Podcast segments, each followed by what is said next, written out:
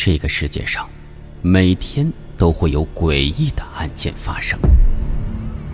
生意最好的包子铺，它的包子馅儿却是用人肉做的。地段红火的豪宅，墙上汩汩流出鲜血。大学里死去的美女校花，每逢忌日必会带走一人。医院七号楼僵尸婴儿的传说。又是否确有其事？中国最后一个仵作，用传承三千年的验尸手法，带你直击命案现场。世间本无鬼，妙手血冤屈。连环杀人魔、性瘾者、吸血症、奸尸癖、妖童人群，公安厅奇案，通通大解密。欢迎收听由喜马拉雅出品的长篇恐怖悬疑小说《阴间神探》，作者道门老九，由紫金为您倾情演播。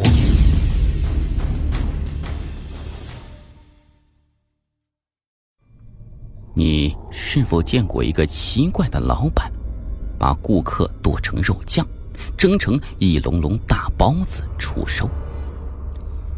你是否见过一个奇怪的医生，把情敌整容成猪，囚禁在养殖场中？你是否见过一个奇怪的孤儿，从小被蝙蝠养大，以吸人血为生？我都见过。我叫宋阳。现任 H 省公安厅首席顾问，真实身份是一名仵作。有朋友搞不清，仵作是做什么的？仵作就是中国古代的验尸官。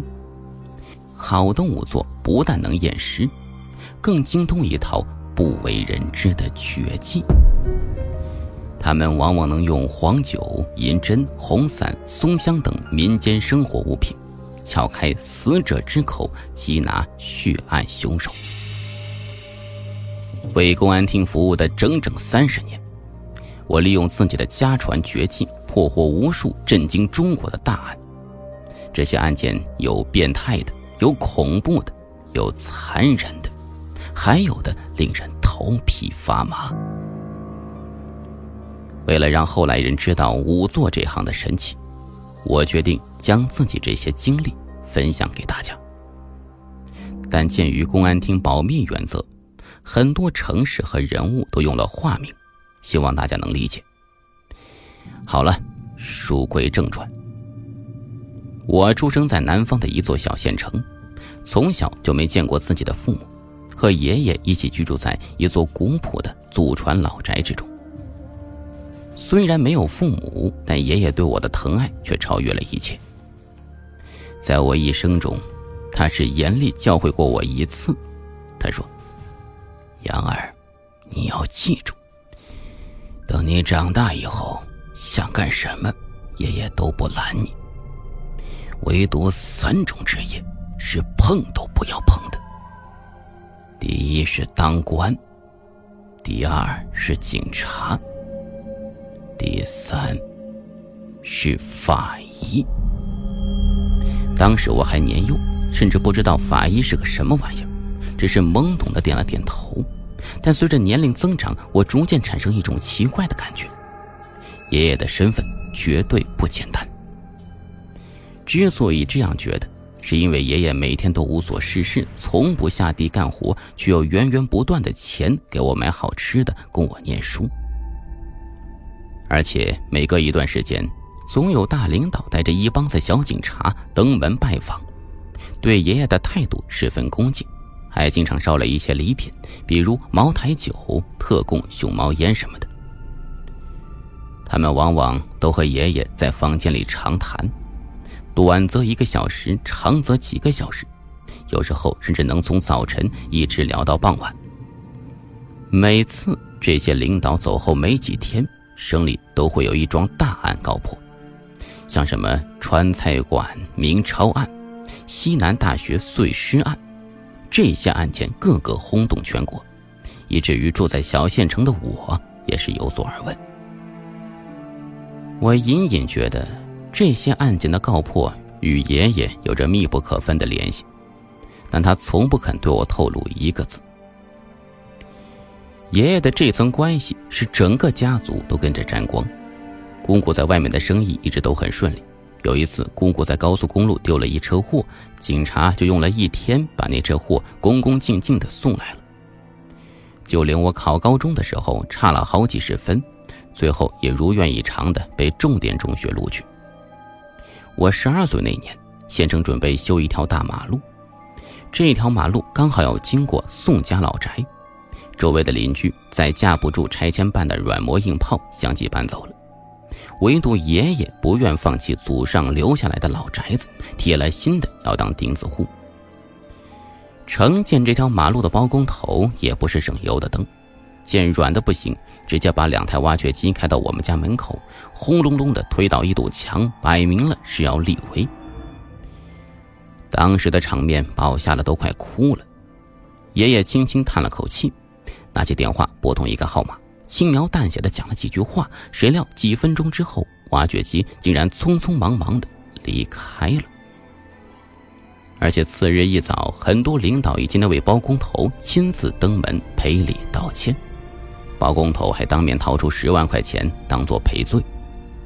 这对小小的县城来说可是一大笔钱，爷爷却只是轻轻摆摆手，谢绝了这笔心意。大马路当然要继续修下去。只不过在我们家门前拐了一个大大的弯。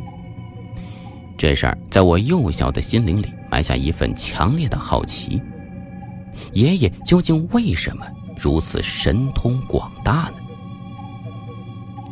我十五岁那年，一次无意中在老宅的箱子里翻到了两本破书，一本叫做《洗冤集录真本》，写于南宋淳佑七年。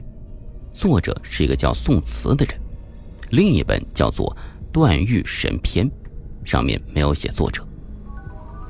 以我当时的文言文水平，想看懂这两本古书实在是有些吃力，只能勉强看懂两本书上画的小人儿，都是关于人体结构图、检验尸体之类的东西。不知为何，这两本书对我有着一种超凡的魔力，翻开之后就再也放不下。我瞒着爷爷，发扬蚂蚁啃骨头的精神，硬是把这两本晦涩难懂的古书给啃完了。这两本书对我来说，就好像是一扇新世界的大门。虽然书中提到仵作这个职业，就是古代专门检验尸体、寻找破案线索的，可是我一点都不觉得可怕，反而觉得新鲜有趣，充满挑战性。十六岁那年。我人生第一次有了学以致用的机会。当时正是三伏天，爷爷一大早有事出门了，我放暑假在家，闲来无事，用一根竹竿沾上胶，捕捉树上的知了玩。这时候，一辆黑色的捷达轿车，一个急刹车，唰的一下停在宋家老宅门口。车上走下一个魁梧大汉，一张国字脸，浓眉大眼，皮肤晒成古铜色。风风火火地走进院子，我认出他是前几年拜访过爷爷的一名警官，我记得好像姓孙。孙警官今天没有穿警服，而是一件短袖衫，手里夹着一个公文包，他热得满头大汗，头上冒出一缕缕热气，看到我劈头便问：“小鬼，你爷爷在家吗？”“不在，他出门了。”孙警官皱了一下眉头。揪起衣领，不断扇风，嘀咕说：“哎呀，这天气简直热死人了呀！”我赶忙说：“哎，叔叔，进屋坐一会儿吧，我给你倒一杯冰镇饮料。”好，真懂事儿。这孙警官作风十分豪迈，进了客厅，毫不客气找张椅子坐下，接过我给他倒的一大杯可乐，咕咚咕咚灌进肚子里，畅快地抹了抹嘴，然后点了一根烟，就问我。小鬼，上高中了吗？我答道：“刚上高一。”成绩怎么样啊？还行吧。班上有同学欺负你不？没有，要是有同学不长眼欺负你，跟叔叔说，叔叔帮你找场子去啊！孙警官说完，哈哈大笑。叔叔，你跟我爷爷是什么关系啊？我想这是一个了解爷爷的大好机会。孙警官叹息说道：“哎呀，你爷爷呀，可真是一位百年难遇的高人呢。可惜啊，脾气也是百年难遇的倔。这些年不知道有多少位领导来请他出山，他就是死活不愿意。去年呢，有位厅长给他开出条件。”只要替我们警方工作一年，就让他退休，拿五万一个月的退休金。这种条件都不动心，哎呀，我也算是服了。所以没办法，我们只好以另一种方式合作了。我问他：“合作？呃，合作什么呀？”孙警官刚想回答，突然好像意识到，好像说漏嘴了，赶紧捂着肚子说：“哎呀！”哎呀，我这肚子怎么突然间开始疼了呀？呃，大概是凉的喝的太猛。哎，厕所在哪儿啊？呃，在后院。我把手一指，孙警官捂着肚子，一阵风似的跑到后院去了。紧接着听出一阵稀里哗啦的声音。孙警官扔在桌上的公文包纽扣开了，从里面划出一张照片，上面有些红红绿绿的东西，勾起了我强烈的好奇。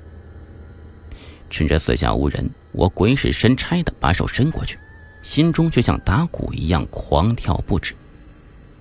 在我的意识里，偷看警察的机密文件是犯法的，搞不好还要坐牢。可我实在是太想看看了，于是我说服自己，只看一眼，就只看一眼，然后便放回去。我从公文包里取出那张照片，不出所料。照片上是一具尸体。虽然说我在电影里看过不少死人，但我知道那些都是假的，远没有真正的尸体来的震撼。照片上的尸体是一名成年男性，穿着一件西装，白色的衬衫已经被鲜血染成了红色。他垂着脑袋，靠坐在一个打开的保险柜前，右耳上还挂着一副眼镜。在他的喉咙上有一道又长又深的伤口，血就是从那里流出来的。而尸体四处散落大量钞票，上面也沾了不少血迹。我的目光被照片上的内容吸引住了，我丝毫不觉得可怕，甚至有种按捺不住的兴奋，就好像恶汉看见美食，色狼看见美女。我知道这个比喻有点不恰当。死者应该尊重，可是我就是感到莫名的兴奋。正当我看得入神，突然身后伸出一只大手，猛地夺走我手里照片。我回头一看，孙警官正站在我背后，用一种严肃的目光瞪着我。孙警官怒道：“小鬼，谁允许你偷看我的文件了？偷看警察的文件是犯法的，知道不？”我只只只只是看了一眼，嗯，真的，我吓得语无伦次。孙警官眯着眼睛，嘴角突然露出狡猾的笑容，说：“不如这样啊，我考考你，你要是答得上来，这事儿就算了；如果你答不上来，就别怪我不客气啊，请你去派出所反省几天。”他这样一说。我反而安下心来，因为我大概猜到他要考我什么。果然不出所料，在我点头同意之后，孙警官便问我：“你说说看，这个男人是被什么凶器杀死的？”照片给我，我接过照片，又扫了一眼，十分肯定的说。喉咙上的伤口正是致命伤，从伤口的形状来看，是被带有棱角的锐器所伤。但如果是小刀、匕首之类凶器，我想你大概也不会特意问我这种问题。所以凶器一定很特别。孙警官来了兴致，嘿，可以呀，小毛孩子说的有模有样的，你倒是说说看，凶器到底是什么？